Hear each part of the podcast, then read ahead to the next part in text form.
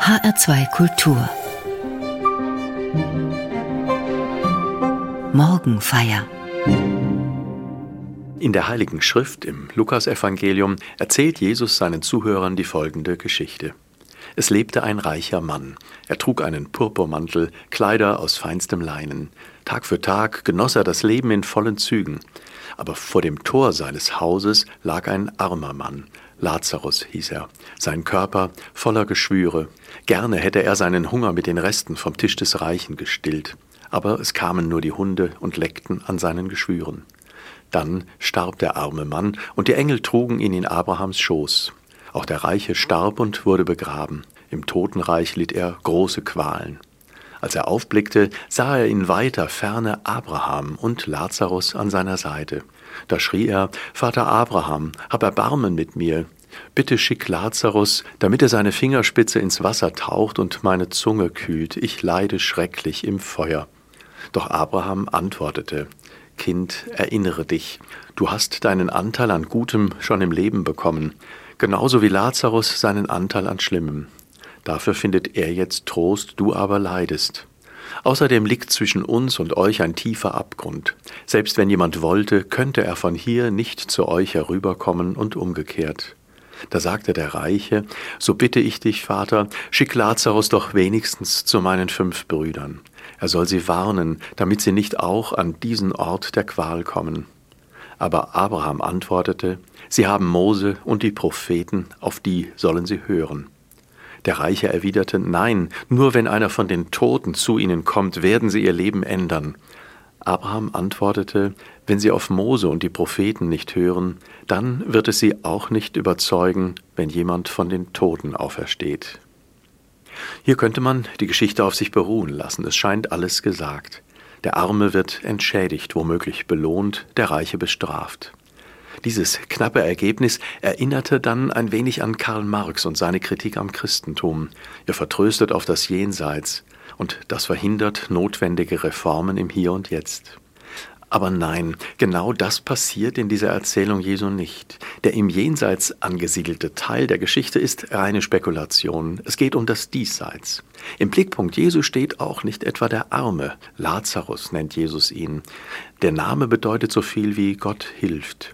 Jesu Adressat ist der Reiche und der trägt keinen Namen. Er ist einfach nur nach seinem Wohlstand benannt, ein reicher Jedermann. Jeder von uns, Sie und ich. Fast wie im Märchen werden diese Namen und Bezeichnungen als Stellvertreter für grundsätzliche Lebenssituationen verwendet. Und wie im Märchen scheint auch der Inhalt überzeitlich, lehrend, pointiert, vereinfacht, ein wenig übertrieben, so kann deutlich werden, um was es dem Erzähler geht. Gelingendes Leben, hier und jetzt, Überwindung sozialer Gegensätze, Utopie oder Möglichkeit? Bei dem, der diese Geschichte erzählt, eigentlich keine Frage.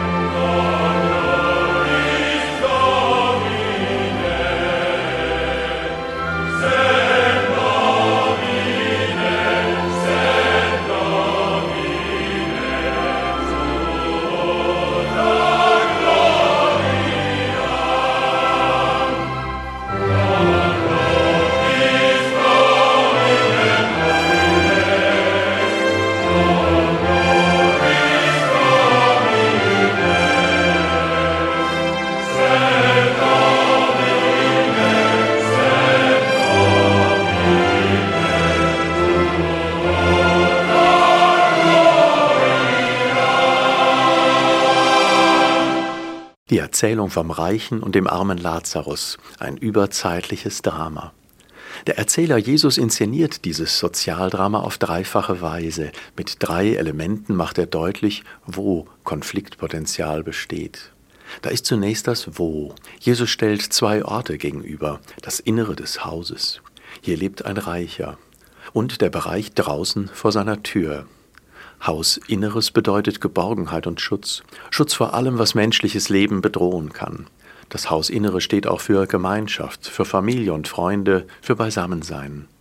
Draußen, vor dem Haus, das bedeutet das Fehlen von all dem. Draußen ist Schutzlosigkeit, ausgeliefert sein, alleingelassen sein. Im Miteinander von Menschen gibt es etliche Facetten dieses Draußenseins. Vielleicht ist jemand Außenseiter am Arbeitsplatz, in der Schule oder Universität, in der Nachbarschaft.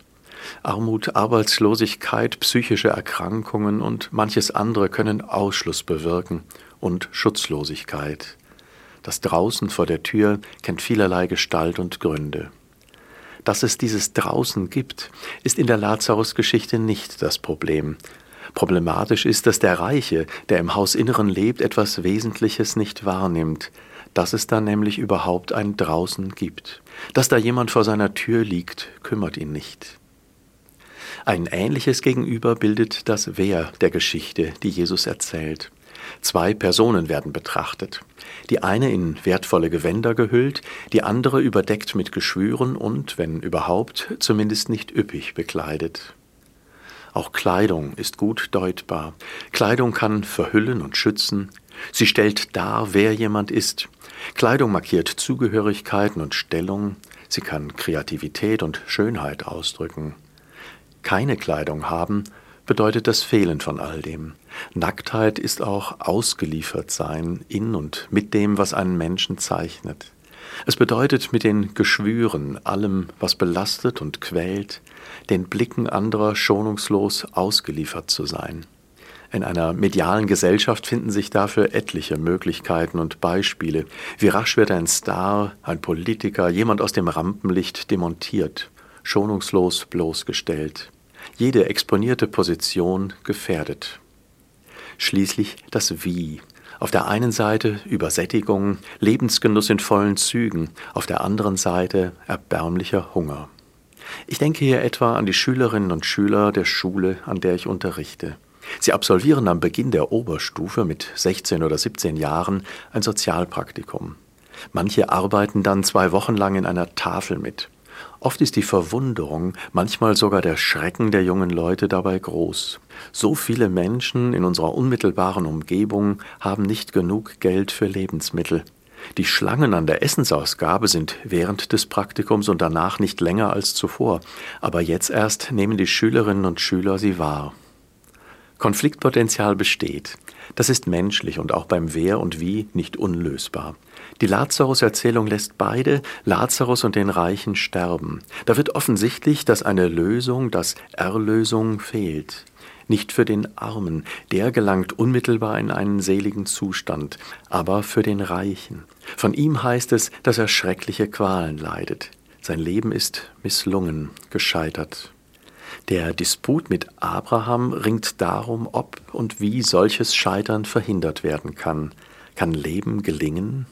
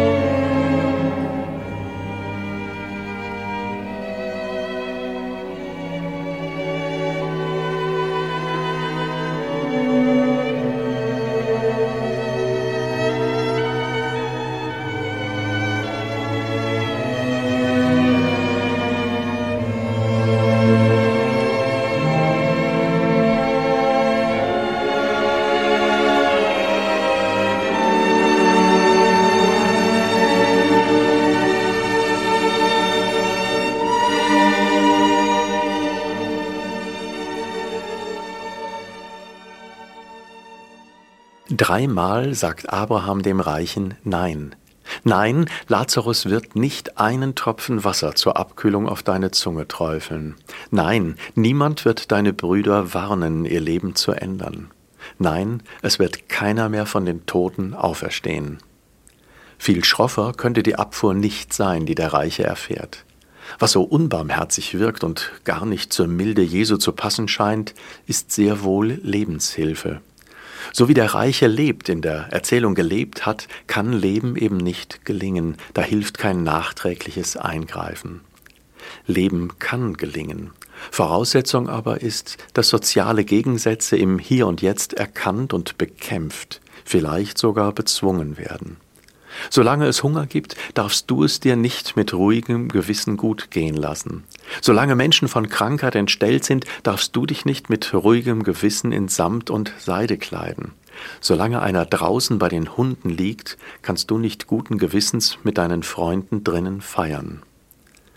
Dramatisch, belastend und lebensbedrohlich werden die sozialen Konflikte dadurch, dass sie nicht erkannt werden von denen, denen es gut geht. Sie haben Mose und die Propheten, auf die sollen sie hören, begründet Abraham das schroffe Nein. Ihr habt ein Gewissen, mag die Ethik ergänzen, eine innere Stimme, die euch sagen kann, wie ihr euch verhalten müsst. Aber Abraham, wie sollen denn die Reichen im Hausinneren wissen, dass draußen ein Lazarus liegt? Die, denen nichts fehlt, wie können denn die ihr Verhalten ändern ohne Anlass? Ganz aufrichtig scheint dieser Einwand nicht zu sein. In Jesu Erzählung überrascht, dass der Reiche Lazarus offenbar kennt, sogar mit Namen nennen kann. Lazarus soll ihm, dem Reichen, ja nun Hilfe bringen. Das Compassion-Projekt kirchlicher Schulen hat in den vergangenen 25 Jahren eine interessante Erfahrung gemacht. Das Sozialpraktikum meiner Schüler gehört zu diesem Projekt.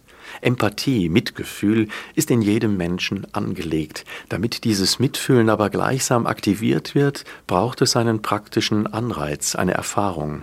Jede und jeder sieht die Schlange an der Essensausgabe einer Tafel in unseren Städten, aber erst wer die Not angeschaut hat, die dahinter steht, fühlt mit denen, die hier anstehen. Seit ein paar Jahren schickt meine Schule alle Siebtklässler zu einem Sozialtag in die Altenheime unserer Region. Seit wir das tun, ist es für viele selbstverständlich, auch zum großen Praktikum später dorthin zu gehen. Sie haben erfahren, dass sie im Altenheim gebraucht werden, dass sie dort für Menschen wertvoll sind, und das tut ihnen gut. Für das neue Schuljahr haben sich etliche Schüler zu einem Projekt bei mir gemeldet, unsere Großeltern und wir. Die Resonanz überrascht mich. Ich bin gespannt und freue mich auf die Arbeit mit den jungen Leuten über und mit ihren Großeltern. Einmal in der Woche sitzen wir für 90 Minuten zusammen, tauschen uns aus, erklären, fragen, planen Aktionen. Was Jesus dem Reichen durch Abraham in der Lazarus-Erzählung sagt, ist heftig, zugegeben, aber zugleich bedenkens- und lebenswert. Wenn einer von den Toten zu ihnen kommt, werden sie ihr Leben ändern. Man meint, den Evangelisten Lukas bei diesen Worten mit den Augen zwinkern zu sehen. Christen glauben, dass Christus von den Toten auferstanden ist. Kern seiner Botschaft ist genau diese Änderung des Lebens, und sie kann gelingen. Mit offenen Augen durch die Welt zu gehen, den Blick aus dem sicheren Haus vor die Tür zu werfen und Mitgefühl zu entwickeln, ist die Garantie, Veränderung in Gang zu setzen.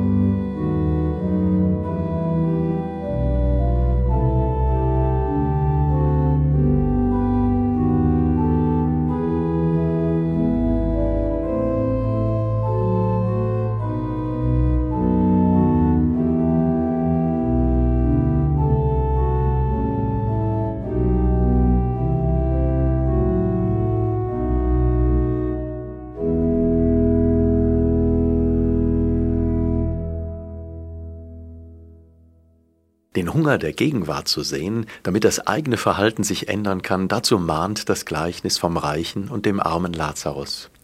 Was ist der Hunger unserer Zeit, den wir übersehen? Was sind Geschwüre, die unsere Selbstdarstellung, unsere prächtigen Gewänder fragwürdig machen? Als Ferienlektüre hat mich im vergangenen Sommer ein Büchlein von Sebastian Moll begleitet, Jan Ulrich, Geschichte eines tragischen Helden.